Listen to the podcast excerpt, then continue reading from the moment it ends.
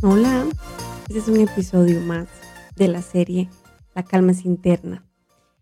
Y mm, este episodio viene como a entretejer los temas anteriores, porque si, si navegamos la vida con esta idea de que mm, la calma está afuera y que mm, estoy esperando que esto termine y que al mismo tiempo debo protegerme porque hay un virus allá afuera y una incertidumbre de la cual yo me deba proteger. Y también alimento estas, estas ideas de culpa, de, de sobredimensionar el impacto que yo pueda tener y eh, si yo me contagiara o si contagiara a otros. Desde esa vibración, desde esas ideas, ¿cómo no se va a contraer la economía? Si el colectivo cree esto que estamos creyendo todos, ¿qué es el, la práctica más natural acerca de los recursos cuando hay una incertidumbre allá afuera? Es cierto que la economía se contrae o que todos nos contraemos y, nos, y contraemos nuestro dinero con nosotros.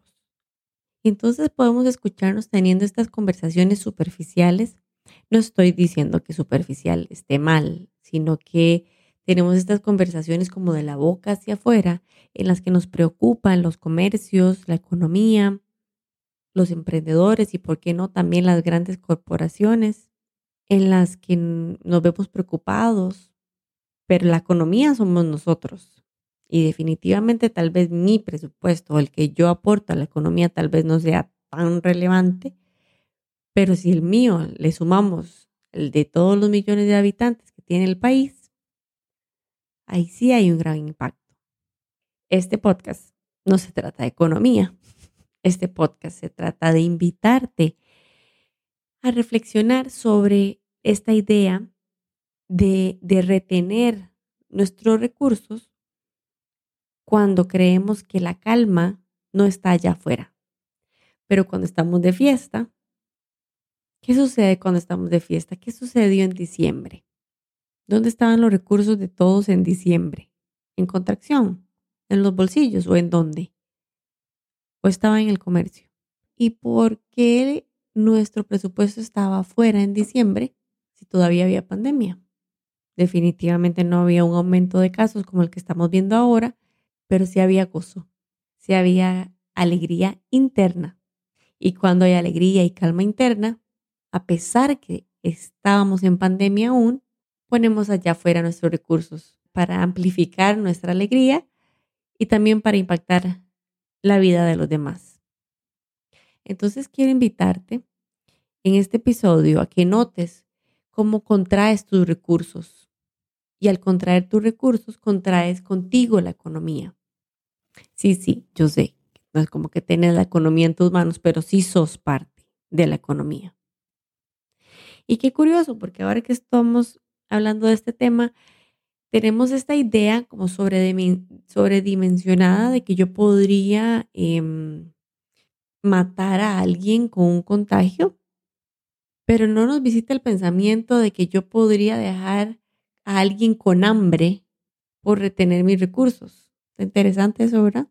Como que la mente nos habla respecto a las culpas solo como para un lado, solo hacia la familia, impactar yo contagiar, pero que yo deje de pagarle lo que le vengo pagando a la teacher, al jardinero, a la del salón de belleza, la de la manualidad, la, de los panecitos, que yo deje de pagarle a ella eso, no, no me genera culpa. Está interesante, ¿no te parece? Como que la culpa, como que la culpa funciona a veces sí y a veces no. Porque si yo Em, pueda impactar la vida de alguien a través de un contagio y yo quede mal, activo la culpa. Pero si mm, yo estoy reteniendo mis recursos para yo protegerme, no hay culpa en que mi proveedor se quede con hambre. O sin pagar la luz. O sin pagar la escuela de los niños. A ver, estos podcasts pretenden neutralizar y que todos asumamos qué tan separados estamos de nuestro propio bienestar. Y que si cada uno de nosotros está así de separado, En tiempos de incertidumbre, en tiempos inciertos, esto se convierte sencillamente en una escena de terror, porque cada uno está tratando de defender su pellejo, de defender su familia y de defender sus egos, sus mentes, sus recursos. ¿Cómo podríamos encontrar la calma allá afuera si esto parece un zoológico? Digo zoológico como está estos animales salvajes, primitivos, pero enjaulados. Entonces hay como esta, esta energía de, ay, de retención, como que todos les, le pedimos a otros que por favor sea más responsable, que colabore más, que haga más, que, que haga menos, que, que se cuide. Que... La cosa es siempre decirle a alguien qué hacer. Y nosotros aún no hemos logrado decirnos qué hacer. Y nosotros aún no hemos logrado habitar en esa calma porque nos da más calma que mi mamá no salga, que mi esposo no diga, que el proveedor no cobre, antes de yo hacer el trabajo conmigo y la forma en que yo controlo los recursos cuando tengo miedo. Y de la forma en que yo controlo mis protocolos para yo quedar bien. Podés notar cómo pareciera que estamos hablando todos del mismo tema, pero no estamos hablando todos de lo mismo porque cada uno está hablando de sí mismo. Y pareciera, la conversación pareciera que estamos preocupados por los demás, por el local que cerró, por el emprendedor que va a tener que, que, mm, parar operaciones, por la, corporación grande que va a tener que despedir a miles de empleados. Pareciera que la conversación va hacia allá, pero no, siempre estamos hablando de nosotros, de nuestros miedos, de nuestro control, de nuestras preocupaciones, de nuestras limitaciones mentales la economía no se contrae a menos de que la población no se contraiga con ella. Este podcast en específico pretende devolverte el poder de seguir usando tus recursos para maximizar tu calma interna. Eso significa que reconozcas que no hay nada allá de lo que tengas que protegerte más que de, tus propios miedos, de tus propias ideas. Que no hay un miedo allá que te afecte tanto como el miedo que está aquí que no hay un caos allá afuera que te afecte tanto como el caos que hay dentro de vos. Que no hay una amenaza tan grande allá afuera como la amenaza que vos representás para vos misma con estas conversaciones.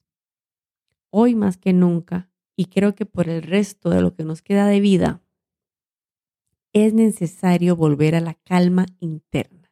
La calma se lleva por dentro, es el único lugar donde realmente está quiero invitarte a que sigas impactando la economía de manera positiva y, deseo que se te multipliquen los recursos para que sigas maximizando tu calma y tu felicidad. Cada vez es más necesario que las personas que habitan su calma y su sabiduría personal tengan cada vez más recursos con los cuales impactar con esa misma energía al entorno, en vez de que sea viceversa. Quiero invitarte a que ingreses al Inner Stillness, que es un canal de prácticas de meditación y mindfulness para recordar que existe este lugar de calma dentro de vos.